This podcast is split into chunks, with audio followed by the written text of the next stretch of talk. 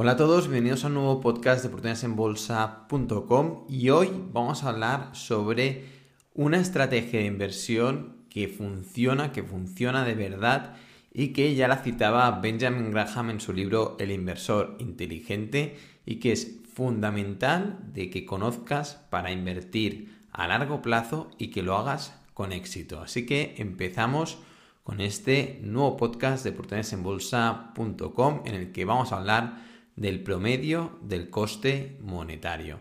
Así que empezamos, hemos hecho una tabla en la que vemos 10 periodos, periodo 0, es decir, suponemos un periodo en el que iniciaríamos la inversión y luego pasan 10 años completos, en total 11 periodos, si contamos el número 0, y vamos a suponer una compañía que la evolución de la cotización de la acción pasa en el periodo 0 de 100 y luego cae a 75, 50, 30, 20, 10 y luego vuelve a subir a 20, 30, 50, 75 y 100. En total, 11 periodos contando el periodo número 0 sería en el caso de que nosotros pues compráramos una compañía y pasado un año esta compañía cotice por 75 y así durante los siguientes 10 años hasta que vuelve a cotizar a 10. También lo podríamos imaginar en 10 meses. Hemos dicho 10 periodos. Con esta evolución de los precios, aquí eh, si únicamente realizáramos una compra y compráramos, en este caso hemos puesto 56 unidades, que son unos 5.600 eh, dólares, suponiendo que esta empresa cotiza en dólares, tendríamos, bueno, pues eh, esta inversión cuando pasan esos 10 periodos, tendrías una rentabilidad del 0%, ¿no? Tú compraste a 100, la empresa cae hasta 10, vuelve a 100, tú no has vendido en ningún momento, no has comprado acciones en ningún momento y tu rentabilidad cuando vuelve a 100 es cero, es decir, ni ganas ni pierdes. ¿Qué pasa en otras dos situaciones? Vamos a ver una segunda situación que no es la situación del promedio del coste monetario, sino que le hemos llamado el promedio unitario, que significa que eh, en vez de comprar el total de estos 5.600 dólares en única compra, vamos a realizar 11 compras de 10 unidades. Y veremos que nos da esta misma cantidad de dinero y veremos cuál es el precio medio de compra. No es el medio del coste monetario, repetimos. ¿eh? Esto lo que vamos a hacer es comprar siempre la misma cantidad de acciones independientemente del precio. Así, de esta manera, en el periodo 0 compraríamos 10 unidades a 100 dólares y nos gastaríamos 1000 dólares. Y luego, por ejemplo, en el periodo 5 eh, compraríamos 10 unidades y nos gastaríamos únicamente 100 dólares porque la acción cotiza a 10 dólares la acción. Y así, pues, todas, todos los periodos, ¿no? En el 7 la empresa cotiza a 30 dólares por 10 acciones, 300 dólares. Periodo 9 cotiza a 75 por 10 unidades, pues 750 dólares. Y en el periodo 10, último periodo, cotiza 100, compras 10 unidades más y te gastas 1000 dólares más. Y en total, el total de la compra, aquí tenemos pues, las 10 unidades que hemos ido comprando todas estas veces y cada eh, periodo de tiempo, pues comprando estas eh, mismas unidades que cuando multiplicamos por eh, la cotización, pues nos da estas variaciones de inversión total. Es decir, que si tú compras siempre las mismas unidades, pero el precio varía, pues vas a ir invirtiendo cada vez cantidades distintas de dinero. Lo único que mantienes constante es el número de acciones.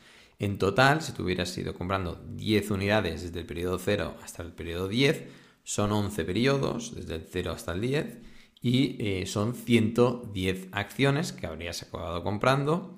Te hubieras gastado unos 5.600 dólares y con lo cual el precio promedio te quedaría en 50,9 dólares. Bien, no lo has hecho mal, ¿no? ¿Por qué?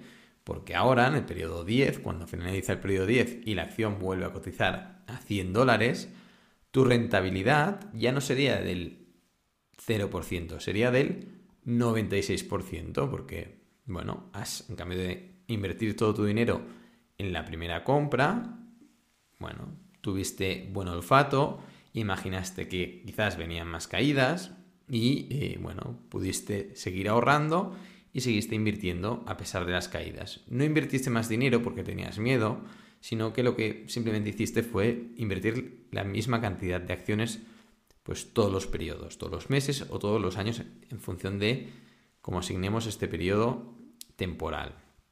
Pero en todo caso, después de estos 10 periodos, tú has obtenido una rentabilidad del 96,4%. Es la diferencia entre los 50 eh, dólares de tu precio en promedio y la cotización actual de 100 dólares la acción, con lo cual, bueno, sin hacer nada, esa acción desde tu primera compra no ha subido, es decir, está al mismo nivel, pero tú ya obtienes un 100% de rentabilidad. Y lo único que ha cambiado respecto a tu estrategia anterior ha sido que has seguido comprando la misma unidad de acciones durante todas las caídas y durante todas las subidas. Ahora bien, ¿qué pasa si nos vamos al promedio del coste monetario? Igual que en el podcast de la semana pasada hablábamos del interés compuesto y de la importancia de entender el interés compuesto, desde OB creemos que de la misma manera que para el inversor de largo plazo de entender que invertimos en negocios, que a largo plazo lo que determina el precio de la acción es su valor y el valor de una compañía depende de los resultados empresariales y con lo cual cuando invertimos en negocios hemos de pensar a largo plazo, pensar en el valor del negocio a largo plazo en función de cómo evoluciona ese negocio, cómo de útiles son sus productos y servicios y cómo está creciendo la compañía, con lo cual pensamos en negocios, es importantísimo entender el interés compuesto porque funciona aunque no sea lineal, como demostramos en el pasado podcast, y otro factor que es importantísimo para tener éxito es entender el promedio del coste monetario, que es el motivo de este podcast. Y ahora empezamos con el promedio del coste monetario porque verán que esta compañía empieza a cotizar a 100, acaba cotizando a 100, no ha superado los 100 dólares y vamos a obtener rentabilidades extraordinarias, con lo cual vamos a demostrar matemáticamente cómo el promedio de coste monetario es un sistema que funciona. Empecemos. Vamos a la tabla. Ahora, esta vez, para que eh, la simulación sea la misma, sea comparable eh, esta inversión, hemos hecho que eh, durante estos 11 periodos, desde el periodo 10 al periodo 0, cada periodo vamos a invertir 509 dólares. De esta forma, en total, al final de los 11 periodos, vamos a sumar estos 5.599 dólares, 5.600 dólares, igual que en el promedio unitario que hemos comentado anteriormente, o en la inversión inicial que ha sido el primer caso, ¿no? De invertir 5.600 dólares a 100 eh, eh, dólares la acción, que era cuando empezaba a cotizar, y es esta misma cantidad de dinero. Lo que cambia aquí es que hemos repartido la cantidad de dinero de forma equitativa durante todos los periodos. De aquí a que se llame el promedio de coste monetario. Es decir, tú vas a invertir durante X periodos la misma cantidad de dinero independientemente de lo que haga el precio. Y es especialmente interesante este promedio de coste monetario cuando las acciones caen. Es decir, es una estrategia ganadora cuando tenemos cotizaciones a la baja. Y ahora lo verán. ¿Qué pasa cuando nosotros tenemos en el primer periodo 509 dólares disponibles para invertir y la cotización de acción pues es de 100 dólares? Bueno, pues compramos 5 unidades, no compramos más, compramos 5 unidades. Luego, pues bueno, la cotización va cayendo y cuando llega a 10 dólares la acción, nosotros vamos a invertir otra vez 509 dólares, pero esta vez ya no compramos 5 unidades, compramos 51 unidades. Y aquí está el truco. ¿Por qué? Porque cuando cae la acción, tú al invertir la misma cantidad de dinero, acabas comprando muchas más acciones que cuando el precio era caro. Es decir, que gracias al promedio de coste monetario compras menos acciones, menos unidades cuando los precios son altos y más unidades cuando los precios son bajos. ¿Qué pasa? Pues que al final de los 11 periodos tú te has gastado 5.600 dólares y has comprado 180 acciones. Nada que ver con las 56 acciones que te habías comprado inicialmente cuando comprabas 100 acciones, 56 acciones a 100 dólares, es te da 5.600 dólares y no hacías más compras, o las 110 acciones que habías comprado comprando 10 unidades en todos los periodos. Esta vez has comprado 180, te has gastado la misma cantidad de dinero, 5.600 dólares, y ahora el precio promedio de tus acciones es de 31 dólares la acción. ¿Qué pasa? Pues bueno, que si calculamos la rentabilidad, ahora el precio de la acción vuelve a ser 100, es decir, tú has tenido esta evolución de la cotización que ha pasado de 100 a 75, a 50, a 30, 20, a 10 y luego ha vuelto a subir hasta 10, pero hasta 100, perdón, pero la diferencia es que ahora tú tienes un 220% de rentabilidad positiva. 220% de rentabilidad positiva significa que tu inversión se ha multiplicado por 3. Por 3, porque es rentabilidad positiva. Con lo cual, el promedio del coste monetario funciona. Y aquí, como pueden ver en la gráfica, les hemos puesto el promedio unitario, que es esta línea roja que hay aquí abajo, que todos los periodos compramos pues estas 10 eh, unidades de acciones. En la línea azul hay la evolución de los precios, ¿no? De estos esta cotización de los precios que cae y luego sube y en amarillo hay exactamente la evolución de unidades que compramos con el promedio de coste monetario. Y como ven, exactamente en el momento en el que los precios están más bajos es cuando vas a comprar más acciones. Te vas a gastar el mismo dinero que cuando cotizaba 100, pero vas a comprar más acciones. Y esto hace que tu precio promedio de compra baje muchísimo. Y cuando los precios únicamente vuelvan al nivel de tus primeras compras estarás obteniendo rentabilidades extraordinarias. Ya no digamos cuando los precios pasen a 150 dólares o a 200 dólares, cuál va a ser tu rentabilidad. Pero en todo caso, matemáticamente estamos demostrando que el promedio del coste monetario funciona.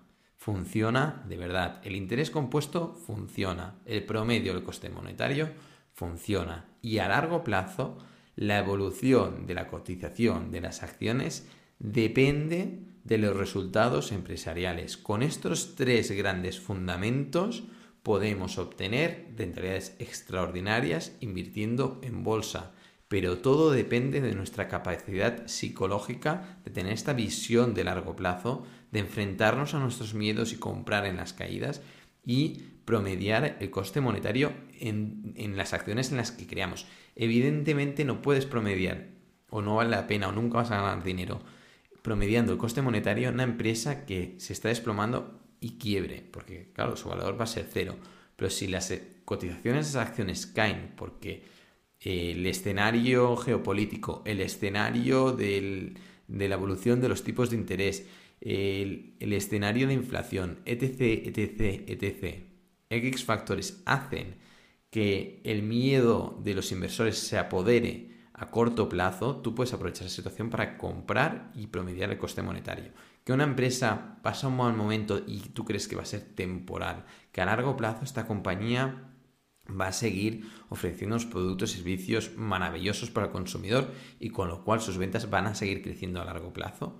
Esas correcciones de esa compañía van a ser una oportunidad para promediar el coste monetario y comprar más acciones a precios más bajos con la misma cantidad de dinero que habías invertido inicialmente. Les invitamos a que estudien este promedio de coste monetario. La tabla y el gráfico lo vamos a colgar en el blog de oportunidadesenbolsa.com y para los que no son suscriptores que sepan que actualmente he publicada la última revista de oportunidadesenbolsa.com, que es la revista del mes de abril, en que presentamos pues como todos los meses, una empresa con todo detalle explicada, pues el modelo de negocio, la estructura financiera, los flujos de caja, los grandes accionistas y las conclusiones de la redacción de oportunidadesenbolsa.com y los que sea la primera vez que se suscriben, que sepan que tienen 30 días gratis de suscripción sin compromiso y completamente gratis. Esto es todo, nos vemos, hasta la próxima.